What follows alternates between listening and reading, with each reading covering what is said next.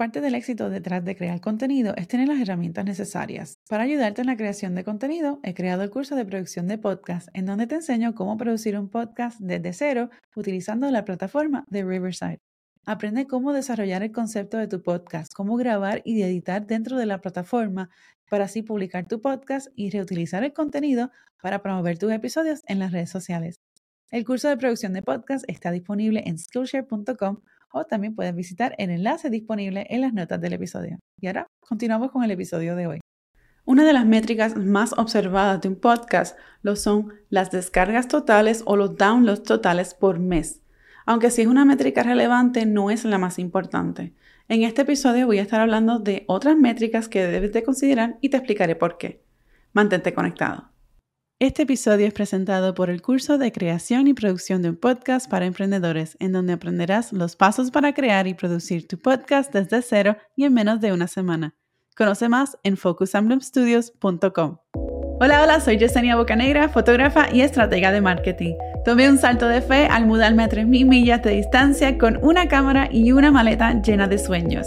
En este podcast para emprendedores y creativos compartimos consejos e historias de éxito para ayudarte a crear un negocio con propósito y alcanzar tu máximo potencial como emprendedor. Esto es The Focus en Bloom Podcast en español.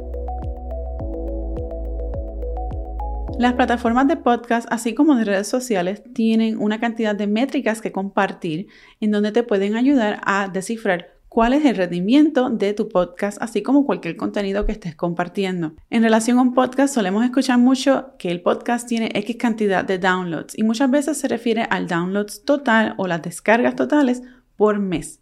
Sin embargo, esa no es la más relevante que debes de considerar. Ahora, ¿pero cuáles son esas métricas? Bueno, voy a hacer un desglose. La primera es la descarga por episodio. Estos downloads de episodios son mejor indicador de métrica, ya que si te interesa monetizar el podcast, los auspiciadores suelen estar pendientes a esa cifra de downloads o descargas mensuales del episodio versus descargas mensuales del podcast en general.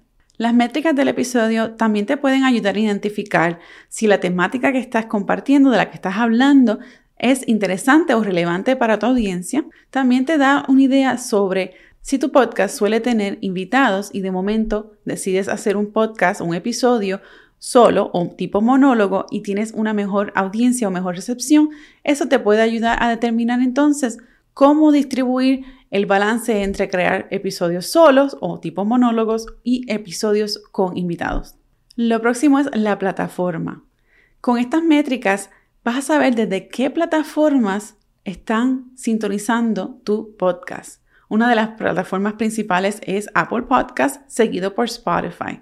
También te puedes dejar saber desde qué dispositivo lo están escuchando. Si lo están escuchando desde un móvil, ya sea iPhone, o si están utilizando un móvil tipo Android, o si lo están utilizando desde el reproductor web, que quiere decir que lo están viendo de alguna página en la internet desde un ordenador.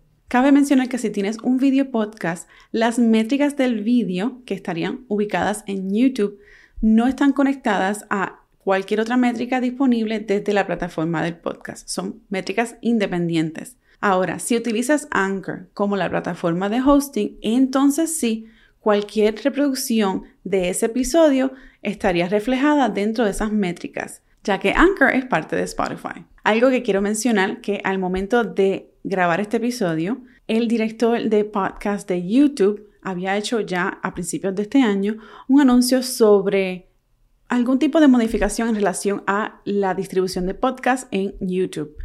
Sí existen planes de integrar programación de podcasting a la plataforma de tal forma que facilite el descubrimiento, así como el acceso de métricas más detalladas. No obstante, no ha habido algún anuncio oficial. Pero si te interesa leer el artículo que se publicó el 30 de marzo del 2022 de este año en PodNews, lo voy a estar incluyendo el enlace en las notas de este programa. La próxima métrica es la ubicación geográfica. Conocer la ubicación geográfica de tu audiencia te puede ayudar a planificar el contenido, la forma en que promocionas tu podcast e incluso la hora en que publiques cada uno de tus episodios, así como cualquier otro contenido relacionado al marketing de ese episodio. Lo próximo es edad y género. Al conocer la edad y el género de tu audiencia, podrás crear contenido que sea relevante para esa audiencia. Cabe mencionar que al menos la plataforma de hosting de Anchor incluye data sobre el porcentaje de audiencia masculina, femenina, no binario y sin especificar. No sé de otras plataformas en particular que hagan lo mismo, pero sí indica que se está utilizando un lenguaje más inclusivo. Esta es la pregunta de los 64 mil chavitos. ¿Cuántos downloads necesito para ver si mi podcast va bien? La siguiente información que voy a compartir proviene de un estudio realizado por Buzzsprout. Buzzsprout es una de las plataformas de hosting líder de podcasting y realizó un estudio de mercadeo y aquí voy a compartir la información. Según este artículo, si tu episodio más reciente recibe dentro de los 7 días posteriores a su lanzamiento más de 26 descargas, estás en el 50% superior de los podcasts. Más de 72 descargas, estás en el 25% superior de los podcasts.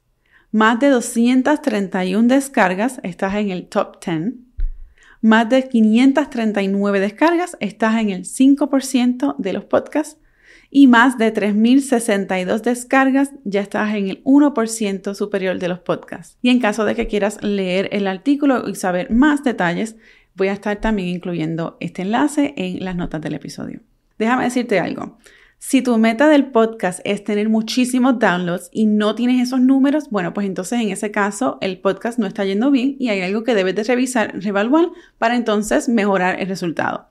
No obstante, si la meta de tu podcast es utilizarlo como herramienta de mercadeo para atraer clientes y crecer tu audiencia y tienes clientes que vienen a raíz de ese podcast, pues entonces sí está funcionando por lo que el éxito de tu podcast va a depender de esas metas que tengas para ello y con tu negocio.